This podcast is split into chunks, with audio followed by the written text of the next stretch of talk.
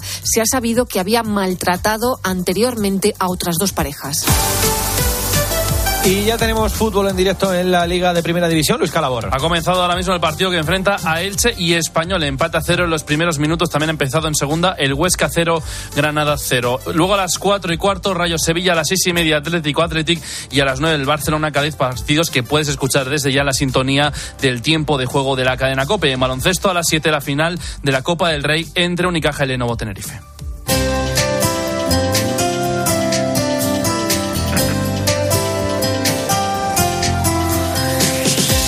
Y en el espejo, Álvaro Real, ¿qué tal? Buenas tardes. Buenas tardes. A Joan. ver, nos vas a contar las aventuras del tigre de Malasia de Sandokan. ¿Por qué? ¿Qué te parece? Bueno, pues mira, te cuento. Cuando Emilio Sagari escribió la novela, tenía una base histórica. Estaba escribiendo sobre alguien que él conocía. Y lo más curioso, el protagonista, español y obispo. Su nombre, Carlos Cuarteroni.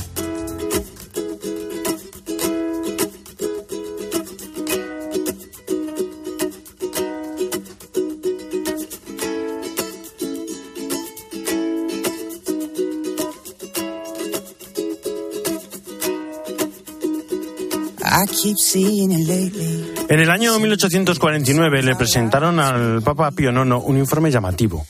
Eran las memorias de un marino español, trinitario y prefecto apostólico. Había estado en mil aventuras y batallas y luchaba contra el tráfico de esclavos en Borneo, Sumatra y Malasia. Ese informe llegó a las manos de Emilio Salgari, que no lo dudó. Había que escribir una novela con toda esa inspiración. La adornó un poco y se hizo universal. Sandokan era en realidad Carlos Cuarteroni, un marino medio italiano, medio gaditano. Con 13 años tuvo su primera experiencia en un viaje a Manila. Pronto tuvo un plan. Se dedicó a buscar el pecio de un barco, el Christian, hundido en las costas de Labuan, con miles de lingotes de plata. Buscaba un tesoro y lo encontró. Se convirtió en inmensamente rico, pero eso no, le llenaba. Conoció cómo las grandes potencias trataban a sus esclavos. No podía quitarse las imágenes de lo que había vivido en sus aventuras, decapitaciones, maltratos, niños llorando. Así que lo dejó todo. Depositó el tesoro en un banco en Singapur y se presentó en Roma dispuesto a ser sacerdote y fundar misiones. Estudió, se preparó y volvió como prefecto apostólico. Se gastó todo su dinero. Fundó tres misiones en Brunei. Y su vida fue heroica porque las misiones eran derribadas una y otra vez. Él las reconstruía. Salvaba esclavos, pero los volvían a apresar y él los volvía a rescatar. Le presionaron, intrigaron contra él. En la zona se le recuerda como un gran apóstol, el apóstol de Borneo. Y su final fue muy triste. Enfermo, agotado, arruinado, volvió a Cádiz, donde murió. Una historia que parecía perdida y abandonada, una vida aparentemente estéril, pero que rescató a Emilio Salgari y que lo convirtieron, sin que nadie lo supiera, en el tigre de Malasia. Sí, Sandokan era español y fue obispo en Brunei.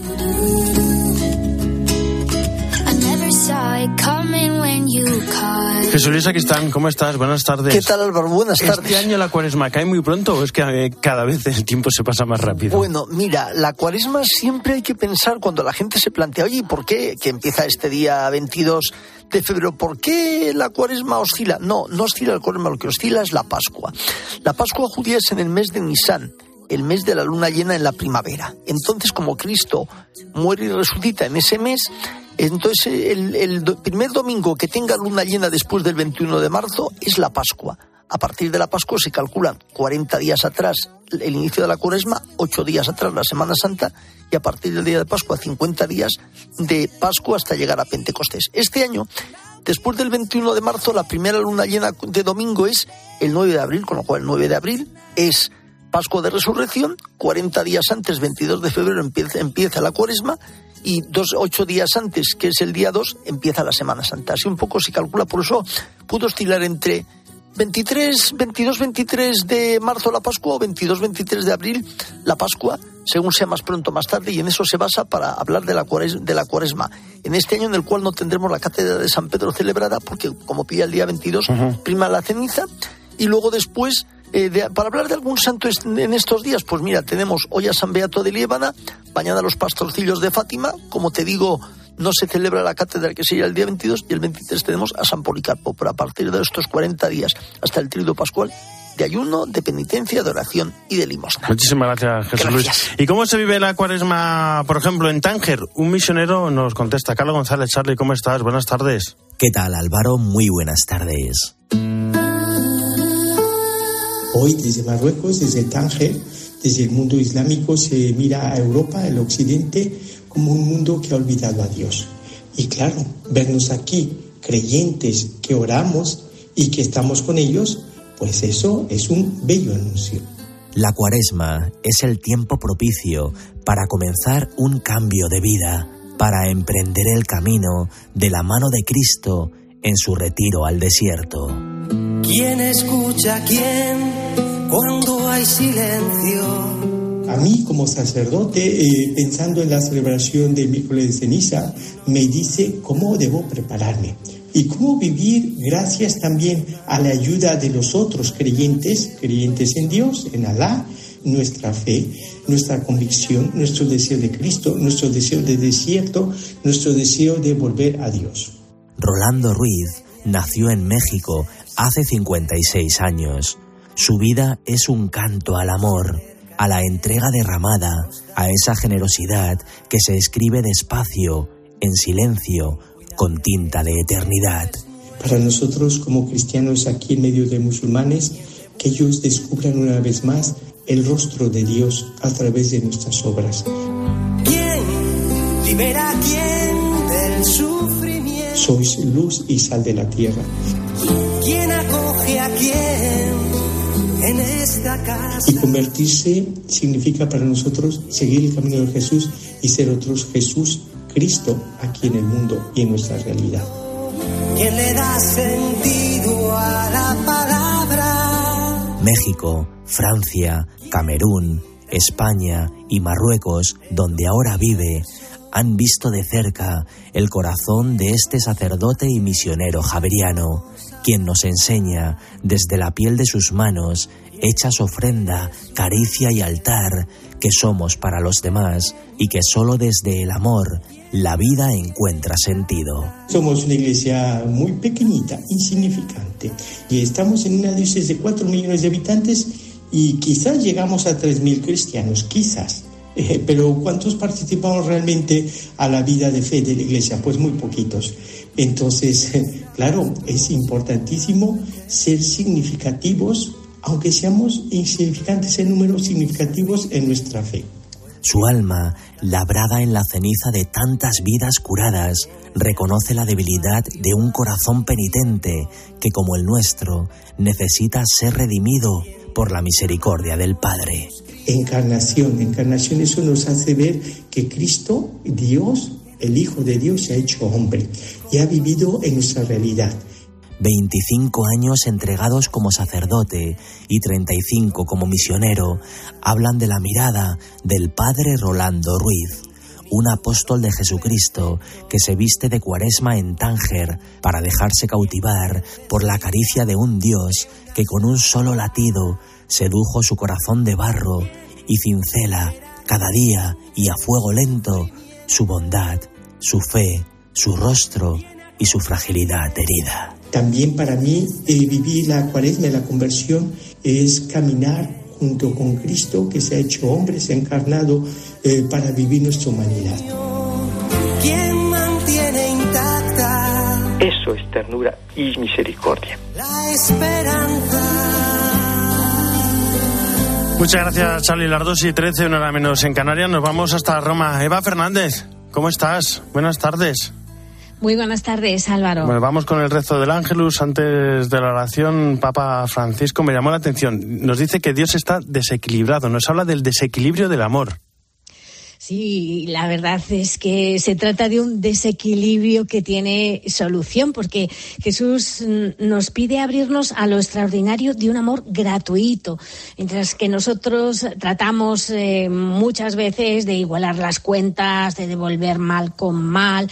Pero en cambio, Cristo nos estimula a vivir este desequilibrio del amor, ¿no? Para nosotros mmm, está claro, ¿no? Que, que, nos movemos en un ambiente en el que amamos a los que nos aman, somos uh -huh. amigos de nuestros amigos, y Jesús nos provoca, y nos provoca diciendo, explica al Papa, pues que si actuamos de esta manera, pues no hacemos nada extraordinario. Por eso el Señor mmm, nos advierte que, que actuar eh, de esta forma no es suficiente. Esto no es lo cristiano y así las cosas no cambian. El Señor El Señor nos propone salir de la lógica del provecho y no medir el amor en la balanza de los cálculos y de las conveniencias. Nos invita a responder al mal con el bien, a osar en el bien, a arriesgar en el don, aunque recibamos poco o nada a cambio. Porque es este amor que lentamente transforma los conflictos, acorta las distancias, supera las enemistades y sana las heridas del odio. Entonces podemos preguntarnos, yo en mi vida, ¿sigo la lógica del provecho o la de la gratuidad? o quella della gratuità. Buena pregunta, ¿verdad? Para hacernos Pues sí. a lo largo de la semana, porque concluye el Papa, el, el amor extraordinario de Cristo no es fácil, pero es posible, porque Él mismo nos ayuda siempre donándonos su espíritu, que es su amor sin medida. Bueno, y tras el rezo del Ángelus, muchos mensajes. Papa Francisco pensó en Siria, Turquía, Ucrania, bueno, todos los pueblos que están sufriendo, dijo, y también se acordó de Nueva Zelanda. Sí, sí, em, y precisamente eh, por todo ese sufrimiento concentrado que ha ido recordando, nos ha invitado a vivir una caridad concreta con estos países.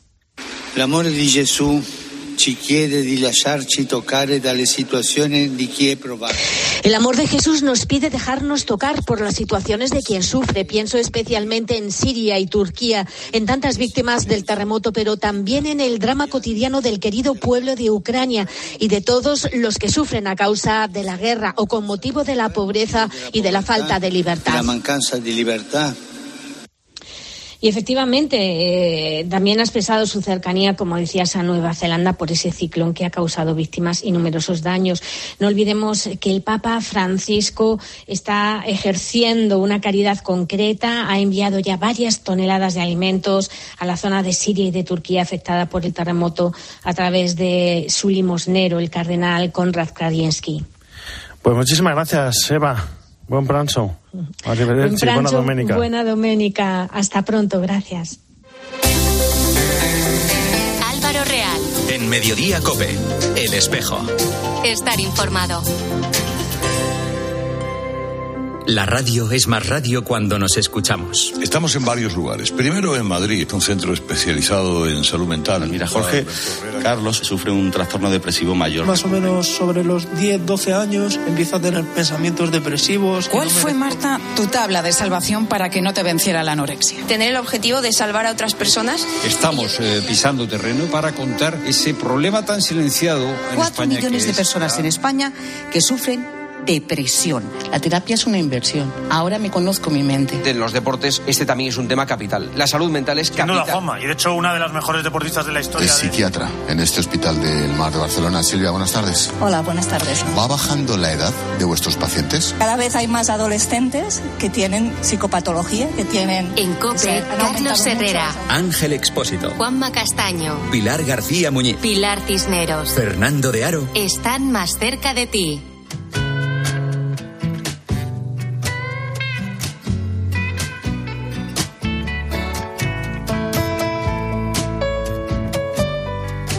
En Mediodía Cope, El Espejo. Estar informado. Just sit and wait. Don't move.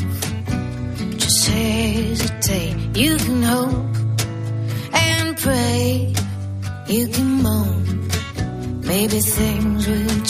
La conferencia episcopal estrena la página web Cuadernos del Concilio, un proyecto en el que se une a la invitación del Papa Francisco de redescubrir las cuatro grandes constituciones conciliares del Vaticano II como preparación al jubileo ordinario del año 2025. Esta nueva página web de la conferencia episcopal, preparada por la Comisión para las Comunicaciones Sociales y la Oficina de Información, ofrece una síntesis de cada uno de estos capítulos, también en formato podcast descargable, así como un pequeño vídeo de introducción que facilite el trabajo en grupos. José Chovera es el secretario técnico de esta comisión. Josécho, ¿cómo estás? Buenas tardes. ¿Qué tal Álvaro? Buenas tardes. Bueno, y enhorabuena, porque vaya trabajazo que hay detrás de esta página web con muchísimos vídeos, podcasts, documentos. ¿Cuánto tiempo lleváis preparándolo? Pues eh, la verdad es que todo el tiempo que nos ha dado la Santa Sede. No, la, el- el- la Santa Sede mandó estos, estos cuadernos, la versión en italiano, y pidió específicamente a la conferencia episcopal una traducción al español. La editorial BAC se puso en el proyecto de la traducción y los va a presentar ya estos cuadernos, pues próximamente, muy próximamente, casi en esta semana, la siguiente, eh, los cuadernos traducidos. La verdad que son eh, son 34 cuadernos del concilio realmente eh, impresionantes, eh, muy bien explicados, pequeñas cosas de cada una de las de las cuatro constituciones del concilio, ¿no? Entre los 34 cuadernos están las cuatro constituciones, se cuenta fases o procesos o, partes importantes de cada una de esas y, a partir del trabajo de la BAC, eh, nosotros asumimos en la Comisión para las Comunicaciones, asumimos la, la idea de, de hacer una, una, edición un poco adaptada al mundo digital y un poco con el horizonte de llegar a más gente y a más gente joven o para el trabajo en grupos. ¿no? Don José Manuel Lorca, el presidente de la Comisión, eh, lo propuso hacia la conferencia, se aceptó y con el trabajo de la Oficina de Información pues llevamos tres meses trabajando en esto, sí. Madre mía, bueno, es que es imposible. ya ve la luz. Es imposible contar aquí todo, todo lo que lleva el Concilio Vaticano II, por ejemplo, Historia y Significado para la Iglesia es el, es el primer vídeo y ahí se explica muy bien por qué es tan importante el Concilio Vaticano II y por qué es tan importante, ¿no? Conocer estos documentos.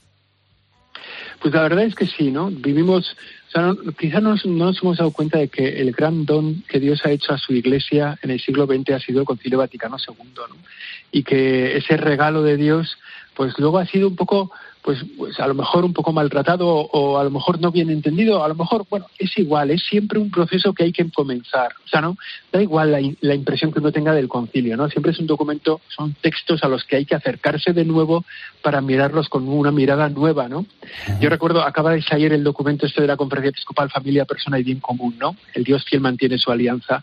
Pues la, la referencia es Gaudium et Spes y dice que Gaudium et Spes está, parece que la han escrito esta mañana para la situación que estamos viviendo tenemos un concilio al que tenemos que volver a mirar. El Papa Francisco nos ha puesto en esa idea y, la BAC se ha puesto en la idea de traducirlo, editarlo y ya próximamente presentarlo. Y nosotros en hacer una, un escalón un poco más accesible Yo creo que para gente que. Pensando en los más jóvenes, ¿no? Pensando en los más jóvenes, en los que no vivimos el concilio Vaticano II y que de esa manera con los vídeos, con los podcasts, oye, te lo, te lo pones y, de lo que te han hablado tanto, de repente, pues como, como empiezas a conocer, a, a reconocer otra vez, ¿no? no estos documentos y esto que, de lo que siempre te hablan. Forma, exactamente, de alguna forma es que te ponga un escalón un poco accesible, ¿no? Parece que miramos o el Vaticano II, o una constitución, hay que leerla, hay que... Bueno, si te ponen un escaloncito pequeñito, oye, para sumarte a este tema, un vídeo de, oye, un minuto y medio, da, simplemente para una pequeña idea. Oye, luego un podcast de, ocho minutos, de seis minutos. Ah, pues, pues te sube un poquito más. Oye, luego mira, un cuaderno entero. Bueno, te vas asomando gradualmente al concilio, cada uno según su cabeza, según su tiempo, según sus necesidades, ¿no? Yo creo que, bueno, es un trabajo, es una propuesta de trabajo para grupos de gente joven en parroquias o grupos de adultos que quieren recordar, renovar. Bueno, yo creo que es una cosa interesante esta propuesta que y que no el Papa y que no piense la gente que estamos hablando de algo del pasado, porque es un mensaje actualizado. Por ejemplo, en el comentario de Gaudium et Spes, en el, punto 2, en el sentido de la vida, estáis hablando de la pandemia de COVID-19, habléis de la guerra de Ucrania.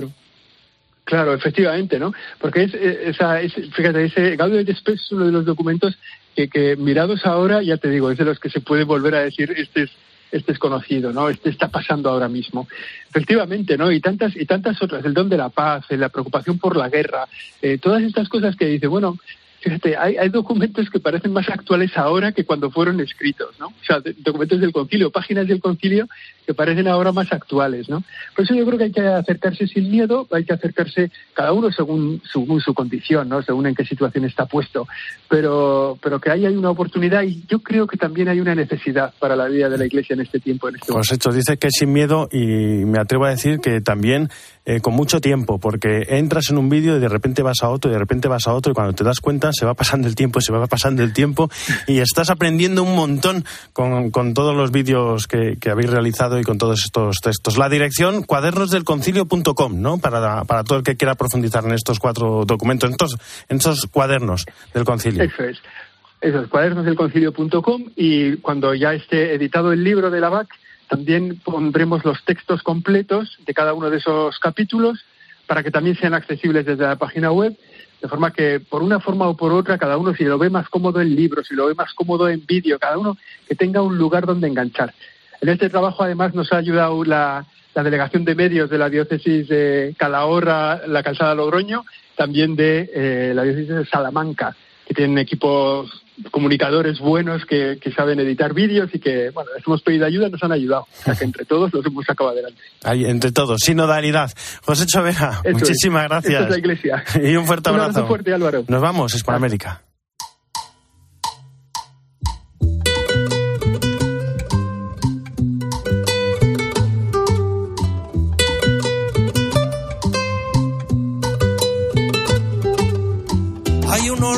Panadería, últimas notas de alguna farra. Unos se irán lejos algún día, otros jamás soltarán amarra. Desde Buenos Aires, ¿cómo estás, Esteban Pítaro? Buenas tardes. Bueno, mm, por lo menos de momento directamente no está. Vamos a ver si lo podemos recuperar. Estamos pendientes. Una noticia que conocíamos esta mañana y es que fue encontrado con un tiro en el pecho el obispo auxiliar de Los Ángeles, eh, David, David O'Connell. Están, ¿estás por ahí? Buenas tardes. Sí.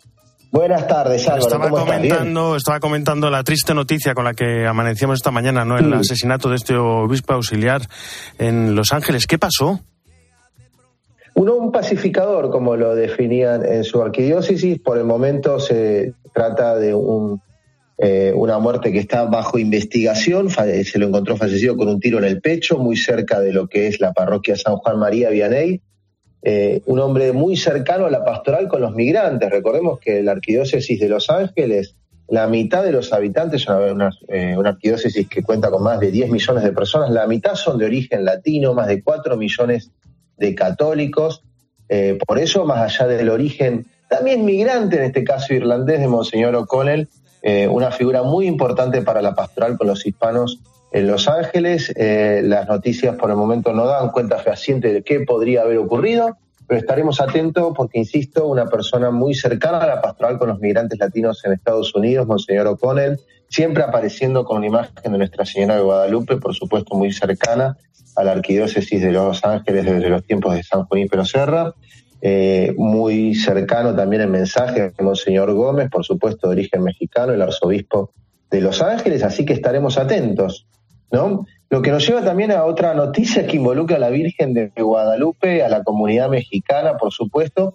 Estos días el Papa Francisco recibió a una delegación de empresarios mexicanos y un mensaje muy lindo, les dijo, el capital más importante que podemos tener es el capital espiritual y también les pidió cuidar a la Virgen de Guadalupe y dejarla como está, sencilla, morenita, no dejen que nadie la ideologice, pidió el Papa. Pero seguimos en Norteamérica, Álvaro, pero cambiemos de costa, vayamos de Los Ángeles a Washington DC, porque se recibió allí al grupo de sacerdotes que había sido desterrado de Nicaragua. Recordemos, la noticia la dábamos el fin de semana pasado, sacerdotes que en muchos casos no pudieron celebrar la misa por un periodo de seis meses. Y en Estados Unidos estos días pudieron volver a hacerlo.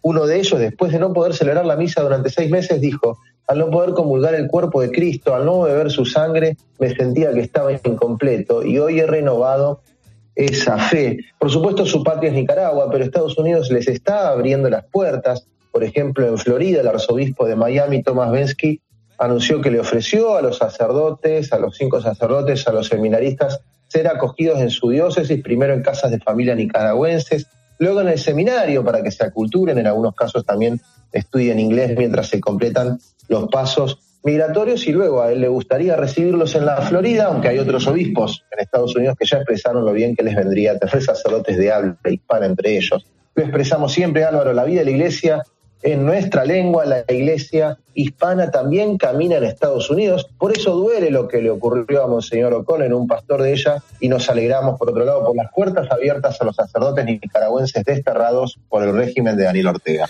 Pues Esteban Pítaro, un fuerte abrazo. Hasta la semana que viene. Un abrazo. En la producción Jesús aquí está en el control técnico Natalia Escobar y en control central Fernando Rodríguez. Ya saben que el espejo no termina, sino que gira y ahora nuestro reflejo se abre hacia Mediodía Cope con toda la información nacional e internacional que hoy nos trae Iván Alonso. Iván, buenas tardes de nuevo. ¿Qué tal? Buenas ¿Con qué tardes. vais hoy? Buenas tardes de nuevo, Álvaro. Pues no sé si vas a pasarte por la panadería ahora por el pan. No, hoy no, hoy no. Bueno, si te hubieras pasado hoy, A ver si te fijas en la bajada del IVA que implantó el gobierno en productos básicos como este. Pero si a no ver ha si lo notas. nada, Claro, si no ha bajado nada. Ahí está la clave. Ya te adelanto que no, que no ha bajado nada.